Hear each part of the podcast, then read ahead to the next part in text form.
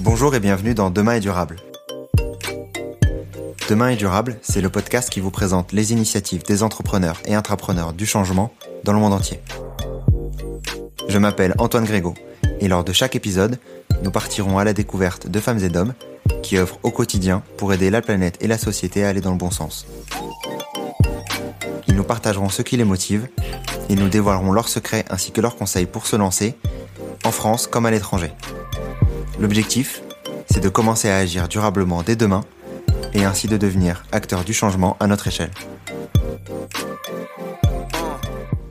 Aujourd'hui, j'accueille Susanna Nunes, cofondatrice de We Do Good, une plateforme de financement participatif en royalties dédiée aux projets à impact positif. Je me suis rendu compte que quand on parle de développement durable, on parle de déchets, on parle d'énergie, on parle de mobilité, mais euh, on ne parle pas de la finance, alors que la finance, euh, aujourd'hui, c'est un des secteurs qui pollue le plus. Notre argent sur notre compte épargne, il est en train d'avoir un impact tout négatif que si on prenait la voiture tous les jours. Dans cette seconde partie, nous avons pu discuter des enjeux de la finance à impact et de l'importance de bien choisir ses produits d'épargne, tout comme ses conseils pour se lancer grâce à différents outils. Je ne vous en dis pas plus, bonne écoute. N'hésitez pas à partager cet épisode autour de vous et à mettre une note 5 étoiles et un commentaire sur Apple Podcast si vous l'avez apprécié. C'est ce qui permet à Demain et Durable d'être visible de tous. Bonne écoute. Euh, sur le produit en tant que tel, enfin le, le, service plutôt que vous proposez, Mhm. euh, du coup l'objectif c'est d'aller sur du, du royalties. Est-ce que tu peux nous parler peut-être de euh, des autres euh, types de modèles qui existent sur le marché, si tu as notion de, ce, de ces types de modèles, pour qu'on ait un peu une vision euh, globale de- du, du secteur Alors, il y a les modèles classiques et les- les- ceux qu'on appelle la finance alternative. Donc, dans les modèles classiques, on va avoir euh, les banques, euh, les subventions de, de BPI, les, les prêts d'honneur, euh, les, les business angels, les fonds d'investissement. Donc, ça, c'est toute une diversité d'outils de financement qui, euh, qui financent quand même pas mal de- de- de- d'entreprises aujourd'hui, mais dont la majorité reste assez inaccessible euh, au tout début. En fait, au tout début, si on va voir la banque, euh, on va déjà nous demander des preuves. Si on va voir le pays, pareil. Euh, donc, euh, c'est pour ça que nous, on s'est vraiment positionné sur l'amorçage, c'est parce qu'il y a un trou de financement qui est assez important sur le, le démarrage. Et c'est assez intéressant parce que du coup, on est, on, on permet aux porteurs de projets qu'on accompagne d'aller ensuite voir la banque, BPI, euh, Réseau Entreprendre, etc., euh, pour être financés euh, de nouveau. C'est beaucoup plus facile pour eux d'être financés par les acteurs classiques après qu'ils soient passés par nous.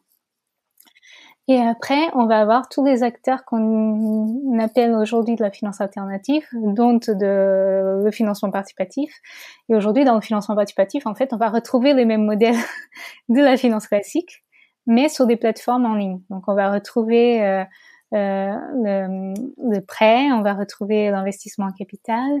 Euh, on va, par contre, retrouver quelque chose qui n'existait pas trop avant, c'est la prévente. Donc, dans, dans des plateformes comme Odoo, KissKissBankBank, qui permettent, qui, qui sont très intéressantes pour les projets plutôt grand public qui font des produits. Euh, et là, pareil, c'est très intéressant à voir. Euh, Aujourd'hui, on se rend compte que ces acteurs-là, même entre eux, ils sont complémentaires.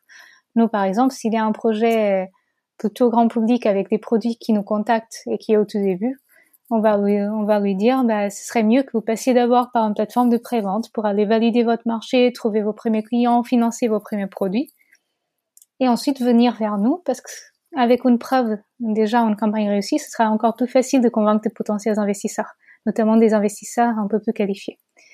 Et on a d'autres projets qui passent par nous et qui ensuite, un an, deux ans plus tard, ils vont voir des plateformes comme euh, WeSeed ou Lita qui font du capital et qui vont faire des levées de fonds beaucoup plus importantes, là plutôt euh, euh, entre 500 000 euros et 2 millions, euh, pour financer une nouvelle étape de la vie de l'entreprise qui est plutôt la phase d'accélération. Nous, on va financer l'amorçage et les plateformes de capital vont financer de l'accélération. Quand on a déjà validé notre, notre marché et qu'on a juste besoin d'appuyer sur euh, l'accélérateur. Euh, et euh, voir plus tard, parce que là encore, euh, les critères sont encore plus stricts, aller voir des plateformes de prêt euh, pour financer encore d'autres choses. Et là, il faut avoir déjà trois ans de bilan positif, euh, souvent plus de 500 000 euros de chiffre d'affaires, voire un million. Donc, euh, il faut avoir déjà bien développé son entreprise. Et c'est vrai qu'aujourd'hui, on a tout un panel de, de, de, de, possibilités de financement, à la fois parmi le, le, financement classique et le financement alternatif, qui est, qui est assez important. Ok. C'est ce que tu disais de toute façon tout à l'heure quand tu parlais des, des différents critères sur de sélection de euh, des différentes entreprises. Tu parlais mm. notamment de la partie euh, euh, budgétaire et notamment de l'analyse de, des, des, différents bilans, etc. Mm-hmm. Euh, c'est justement ça en fait que vous analysez, voir si euh, euh, la enfin le moment où l'entreprise vient vous voir ou la startup vient vous voir, c'est le bon moment pour elle. Oui. C'est ça que vous faites. On va analyser ça. On va analyser que si elle s'engage sur son chiffre d'affaires, ça ne la met pas en danger parce que ça veut dire qu'on vient quand même lui enlever un petit peu d'argent qu'elle gagne tous les mois, tous les trimestres. Donc euh, en fait, on va rentrer tous ces paramètres-là, on va vérifier que que, que c'est bon et que si euh, l'entreprise tient son prévisionnel, que euh, d'ici cinq ans, elle sera toujours là et en bonne santé. Après, quand on parle d'acteurs comme les acteurs de, de financement capital ou de, ou de prêt, bah, eux, ils vont avoir des critères encore plus stricts sur toute cette partie financière. Euh, comment est-ce que vous faites pour vous faire connaître sur, sur justement sur ces sujets-là qui sont un peu plus euh, que ça soit du côté bien entendu startup et du mm. côté euh, et du côté euh, investisseur.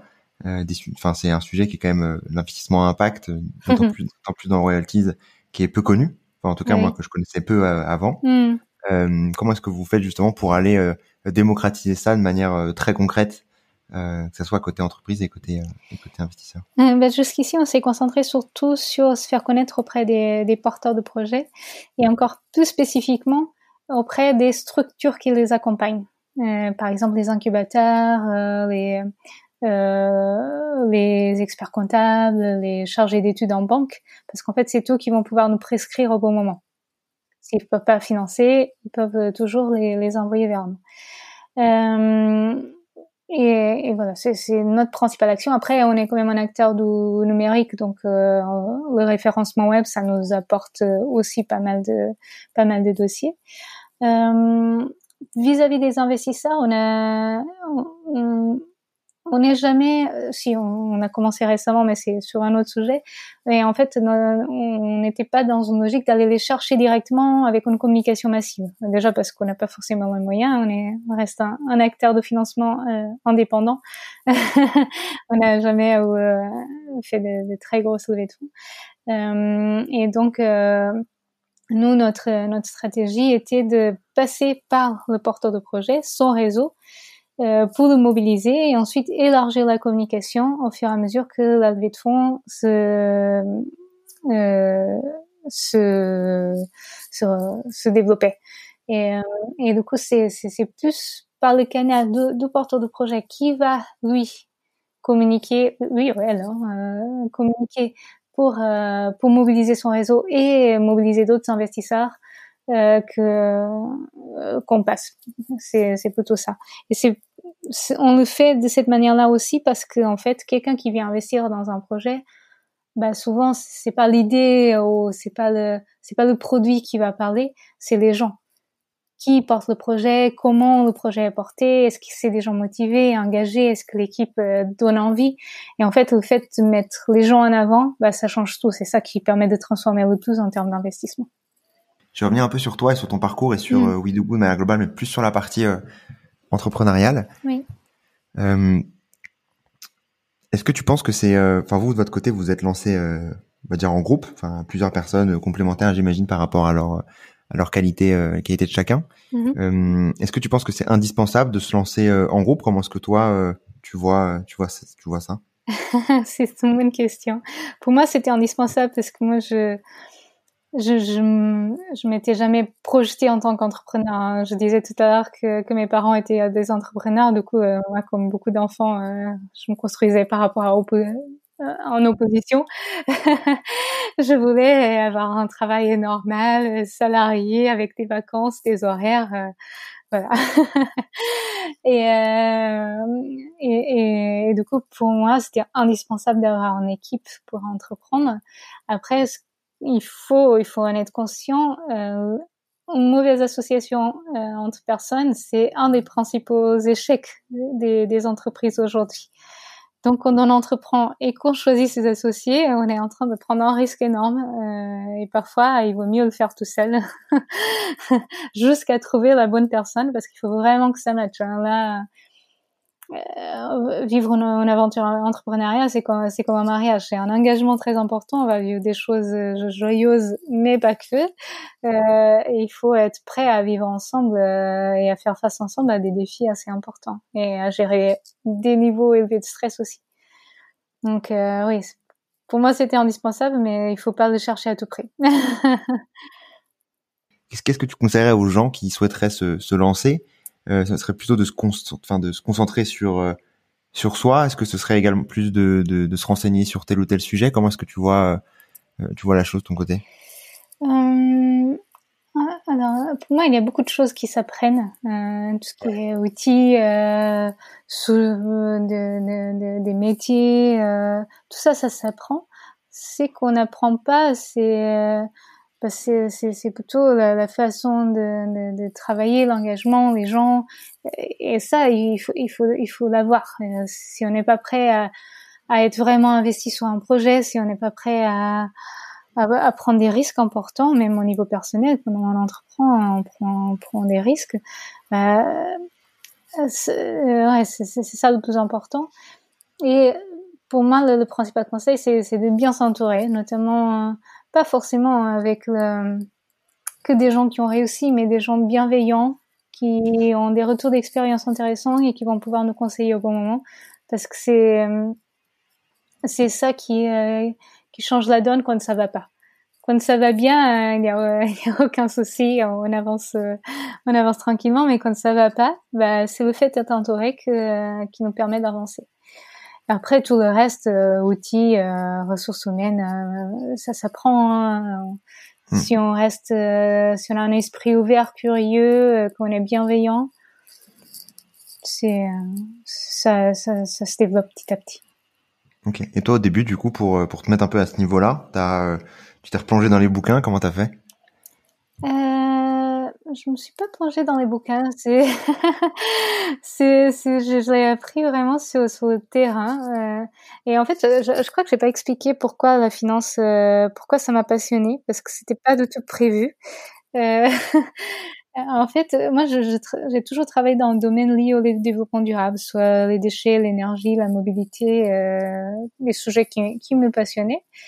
Mais euh, c'était justement en discutant avec euh, avec Jean-David, mon associé, et bah, le reste de l'équipe, et en, en, découvrant un peu euh, ce qu'ils essayaient de monter déjà, parce qu'ils avaient déjà commencé à travailler depuis depuis quelques mois, que je me suis rendu compte que quand on parle de développement durable, on parle de déchets, on parle d'énergie, on parle de mobilité, mais euh, on ne parle pas de la finance, alors que la finance, aujourd'hui, c'est un des secteurs qui pollue le plus. Notre argent sur notre compte épargne, il est en train d'avoir un impact plus négatif que si on prenait la voiture tous les jours. Et on n'en parle pas. On n'en parle pas parce que c'est obscur, parce que c'est, c'est, euh, on n'a pas d'informations pédagogiques sur le sujet. Euh, on pense que ça n'intéresse pas les gens, mais du coup, c'est quand même un sujet sur lequel il y a vraiment des enjeux euh, très très importants quand on, laisse notre argent, quand on choisit notre banque, quand on choisit un livret A, quand on choisit une assurance vie, on est en train de prendre des, des décisions qui souvent sont en désaccord avec les valeurs et avec les changements qu'on essaie de d'amener au quotidien. C'est, on, peut être en train de subventionner euh, les énergies fossiles alors qu'on qu'on est en train de mettre en place des panneaux solaires sur nos toits. Donc c'est pour moi, c'est pour ça que je dis qu'il y a un, un, un, terrain de travail énorme sur, sur la finance qu'on est engagé sur le développement durable. Euh, et, euh, et c'est ça qui m'a passionné. Ok. Et quels seraient du coup toi pour toi les conseils pour euh, justement euh, impacter au mieux la société via le via le ce financement là euh, Via ce financement là pour les particuliers? Ouais, pour les particuliers, tout à fait. Alors pour les particuliers, ce que je pourrais conseiller, c'est déjà de se poser des questions. Euh, où est-ce que j'ai mis mon argent et qu'est-ce qu'il est en train de faire? Est-ce que je sais déjà Est-ce que j'ai accès à l'information? Aujourd'hui, il y a quasiment aucune banque en France qui est transparente sur comment, euh, à quoi sert l'argent qui est en compte épargne. Euh, et même même quand que c'est transparent, en fait, on a juste des, des, des, critères qui sont assez flous. on parle de de, de, critères de responsabilité sociale euh, et, environnementale, mais en fait dedans on va pouvoir mettre tout et n'importe quoi. On peut retrouver Total dans, dans un, un placement euh, considéré comme euh, responsable au niveau environnemental et social.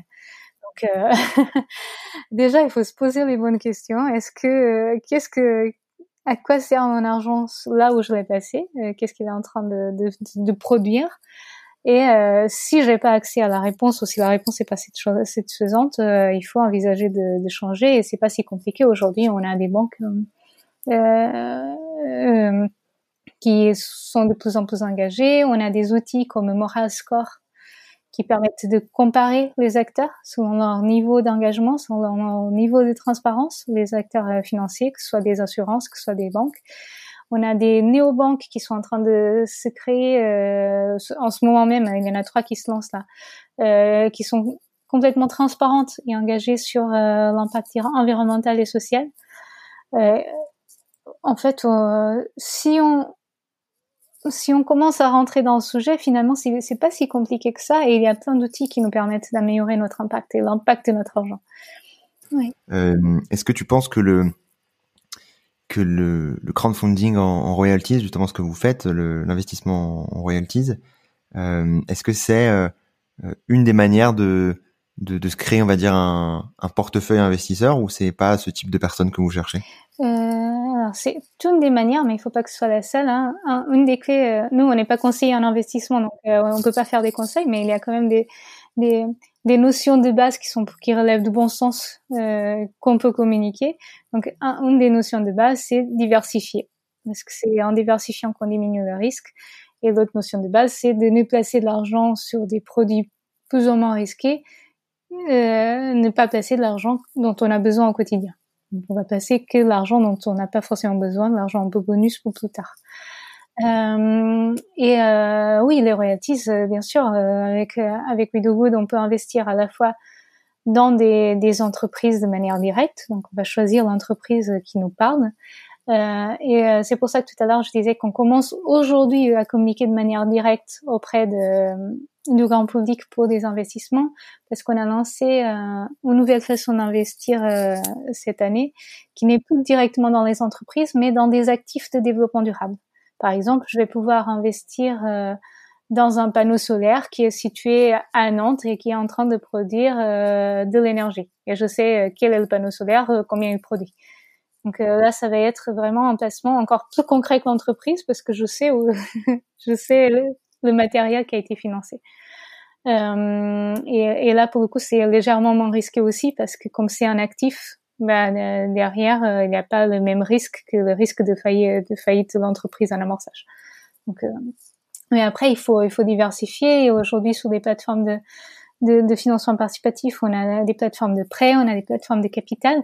On a, on a, dans les deux, on a des plateformes à impact. On va avoir l'ITAS pour le capital, on va avoir Solilend, par exemple, pour le, le prêt. Et on a, c'est quelque chose assez récent aussi, des, des acteurs de, de, de conseil en investissement qui commence à, à, se démocratiser aussi, parce qu'avant c'était que pour les, personnes qui, qui, avaient déjà beaucoup d'argent.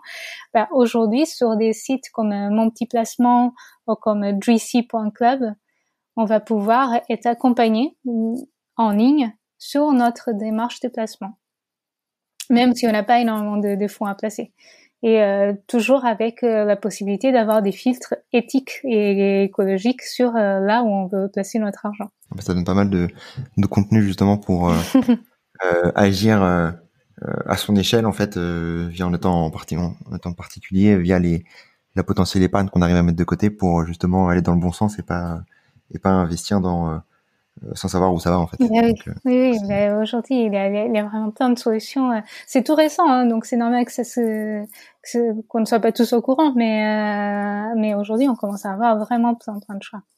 Et c'est bien, ça fait bouger aussi les acteurs historiques qui commencent à vouloir s'engager aussi de, de, manière encore plus encore plus sérieuse. Les startups que vous accompagnez vous de votre côté, mm-hmm. euh, c'est en termes de, de, secteur. Du coup, tu m'as indiqué tout à l'heure qu'il y avait trois secteurs le social, on va dire l'environnemental et, l'économique en mhm. termes de, typologie de, de, de société.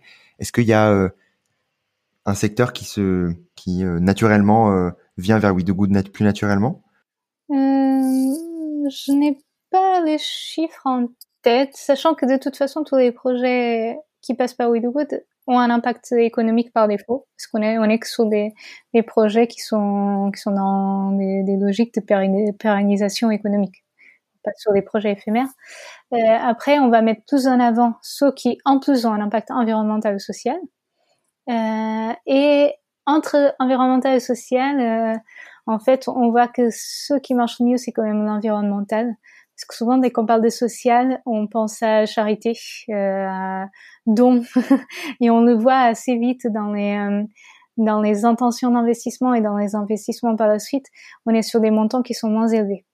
Mais c'est parce que euh, dès qu'on parle de social, par nos biais cognitifs, on, ne pense pas à placement. Euh, et, du coup, avant de finir, sur une question que j'aime bien poser à la fin de Demain durable, euh, sur les, les, conseils toi que tu aurais pour euh, permettre aux gens de, de, se lancer à leur échelle, quels seraient pour toi les, les contenus, le, le, les conseils euh, globaux que tu donnerais aux gens s'ils souhaitaient soit travailler dans des, dans des entreprises à impact, soit lancer des entreprises à impact? Toi, de ton côté, qu'est-ce que seraient tes conseils là-dessus? Mmh. Je je dirais suivre Make Sense. Euh, make Sense, euh, soit leurs événements, soit juste sur les réseaux sociaux, leurs newsletters, parce que là, en fait, c'est une communauté d'entrepreneurs à impact euh, en France, mais aussi dans, dans le monde entier. Et, euh, et là, on trouve plein, plein d'inspiration, soit, soit pour euh, choisir l'entreprise dans laquelle travailler, euh, soit pour euh, rejoindre mon entreprise euh, en tant qu'associé, soit pour soit pour être accompagné. Si on a une idée de projet, ils ont aujourd'hui un, incubateur, ils ont aujourd'hui plein d'outils d'accompagnement, même un fonds d'investissement. et du coup, c'est pour moi, c'est une des communautés les plus riches au sujet.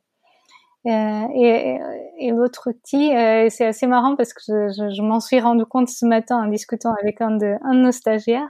Et il nous disait, mais en fait, Moral Score, euh, je l'utilisais pour euh, choisir euh, les, les, entreprises dans, dans lesquelles j'achète, pour comparer un petit peu le fournisseur d'électricité, le, la marque d'habillement euh, la plus engagée.